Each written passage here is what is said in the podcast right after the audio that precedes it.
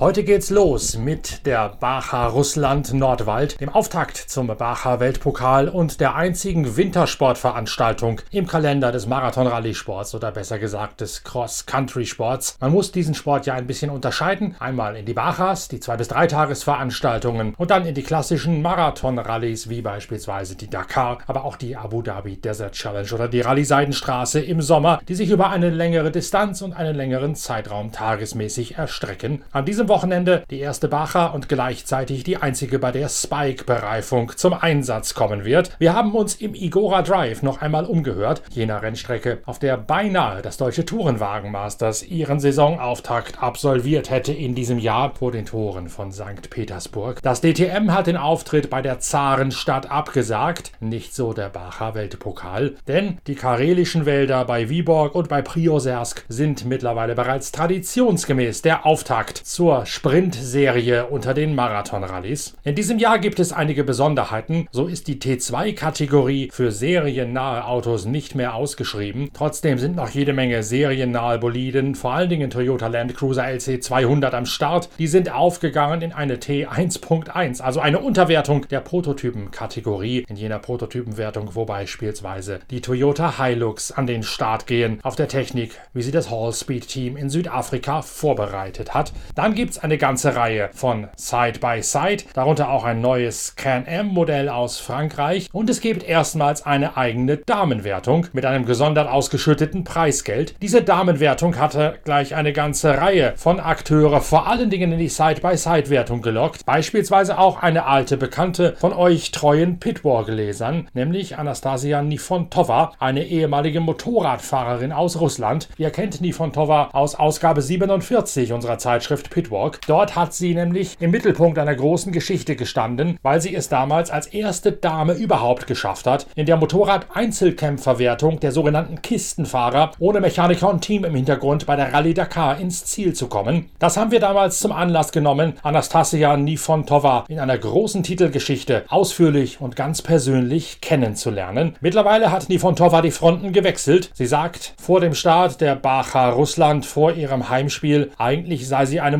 Motorradfahrerin und sei es gewohnt, bei äußeren Bedingungen mit Hitze, Sandstürmen und sonstigen Schwierigkeitsgraden in der Wüste klarzukommen. Nun sei sie bereits zum dritten Mal hier bei Schnee und Eis am Start in einem Side-by-Side. -Side. It's my third time at this race. Actually, I used to race uh, motorcycles and I used to race in hot conditions in uh, deserts, uh, uh some uh, summer conditions. Uh, but uh, this particular race is very special to me because it's the only winter race uh, of the season. It's very interesting uh, to race on studded tires uh, among trees. So I like it very, very, very much. Um, what can I say about women separate category? actually, for me, it's better to compete with men because I want to feel uh, strong uh, at the same level with guys. But uh, I don't see any, um, you know, negative uh, sides of this uh, idea that organizers want to make a special, separate prize for women um, racers, women drivers. I think it's, it's a good idea to attract some attention to uh, women in sports, so it's quite good. Und das sei eine völlig andere Herausforderung, mache allerdings sehr viel Spaß, direkt an den Bäumen vorbeizufahren und mit den Spike-Reifen driften zu können. Sie sieht sich nicht als Exotin innerhalb der Damenwertung, sondern als Konkurrentin, die gleich auf mit den Herren der Schöpfung kämpfe. Trotzdem sei natürlich nichts dagegen zu sagen, ein extra Preisgeld für die Damenwertung aufzulegen. Anastasia Nifontova fährt wie so viele Damen in einem Side-by-Side. -Side. Uh, I have a Kana Maverick X3. Uh, uh, prepared for T3 category, and my co-driver is my old friend uh, Ekaterina Zhadanova. She's also a former and actually real motorcycle rider. Uh, so it's our first time together in a car. Uh, I think everything, everything will be okay. Es handele sich, sagt sie, um einen Can-Am X3 der T3-Kategorie. Die Beifahrerin sei ihre alte Freundin Jekaterina Zadanova, eine professionelle Motorradfahrerin aus Russland. Mit der führe sie hier zum ersten Mal zusammen und man müsse mal sehen, wie sich das Ganze gerade bei diesen schwierigen Bedingungen einpendeln werde.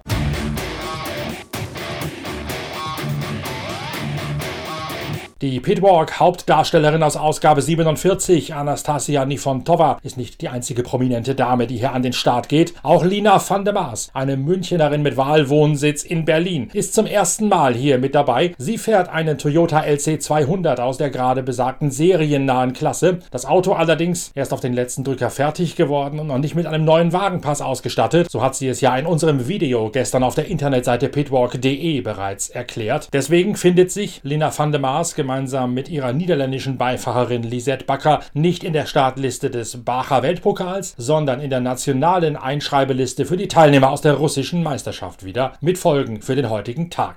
Wir starten als Vorletzte, weil wir natürlich ähm, ja, mit Abstand die Rookies hier in diesem Team sind. Vorteil haben alle, die letztes Jahr schon dabei waren, weil die Strecke anscheinend fast eins zu eins die gleiche ist wie letztes Jahr.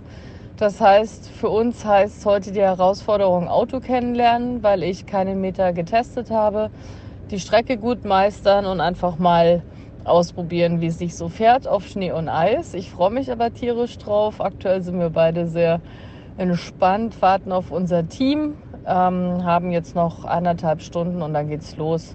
Und ich hoffe, dass wir uns heute mit einem guten Ergebnis wieder melden.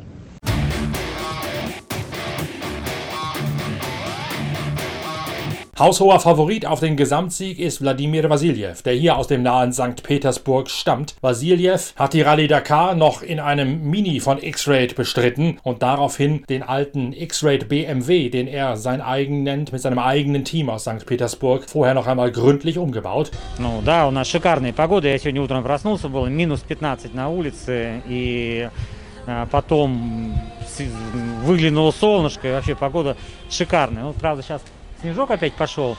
Не очень хорошо. Но тем не менее, погода хорошая, как и должно быть на баке Сернвес. Да, в этом году у нас пролога нету, мы сразу же едем на длинный спецучасток, а в субботу мы сделали вокруг Егора несколько спецучастков для того, чтобы могли зрители приехать, понаслаждаться, посмотреть, как мы гоняемся. Ну, мы едем в, в этом году на BMW, там заново мы его построили, абсолютно с новыми решениями, поэтому для него это будет э, первый боевой испытание, первое боевое испытание.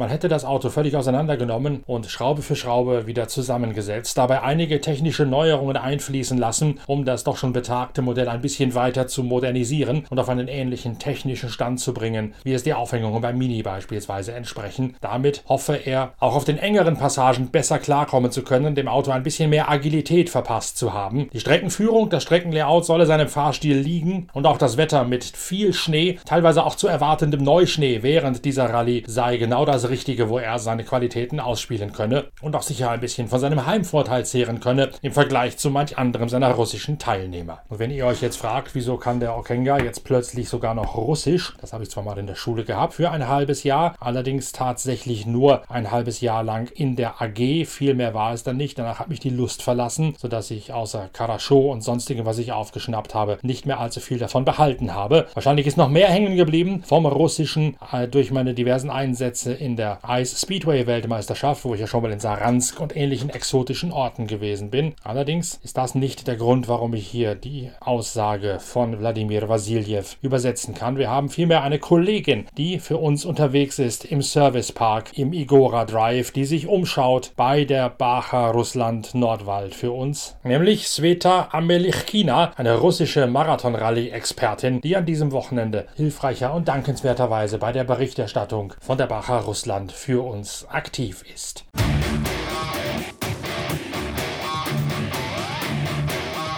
Ein ganz interessanter Teilnehmer kommt aus der Side-by-Side-Wertung, nämlich Claude Fournier gemeinsam mit seinem Beifahrer Sebastian Delaunay aus Frankreich. Sebastian Delaunay erklärt, man sei bereits zum dritten Mal hier bei dieser Rallye am Start. In diesem Jahr allerdings erstmals mit einem selbst aufgebauten Can-Am nach den Regeln der T4 Prototypen-Kategorie, also andere als die T3, die sonst das Gros der Can-Am-Gemeinde stellen. And uh, it's quite nice to be here, even if it's uh, a little bit difficult to come because uh, uh, we have to cross uh, borders and a lot of snow. Uh, but we are very happy to be there. It's a third time for me I do this race, so I always enjoy it. Uh, it's a different place on the snow. It's a magic atmosphere. It's uh, nice to drive and very different. So we are very happy to be there. I'm with Claude Fournier. Uh, he will be uh, world champions in side by side in 2017. He got uh, 68 years old and uh, he's also very happy to, to be there. Sein Fahrer Claude Fournier hätte im Jahre 2017 den Titel in der Side-by-Side Bacher Weltmeisterschaft gewonnen und der ganz eigene Charakter dieser Winterveranstaltung verleihe dieser Bacher schon etwas Magisches. Yeah, we are uh, we are team BBR. It's a French team. Uh, it's a first T4 uh, homologated uh, car. So um, now we got a FIA passport for T4, so we are happy. And um, it's a Canam uh, Maverick X3. Uh, only prepared in France, so it will be the first uh, race uh, with a T4 uh, Can-Am. We will see what happens. So I want to introduce my drivers as Claude Fournier. Uh, he already did that race uh, a couple of times also, and uh, he was world champions in 2017 in side-by-side category. Claude Fournier, der Fahrer, sagt, er sei unheimlich gerne am Start. Allerdings wünsche er sich mehr Sonne, denn nur dann mache es so richtig Spaß, bei diesen winterlichen Verhältnissen durch den Schnee zu fahren. Und wenn es sonnig sei, dann würde man die arktische, sibirische Kälte auch nicht so sehr spüren. Yeah, this race is twi- uh, two times I go here, and uh, I like this race on the snow and the ice when he has sun. But with, without sun, it's not so good. But with sun, very good. Very cold, but not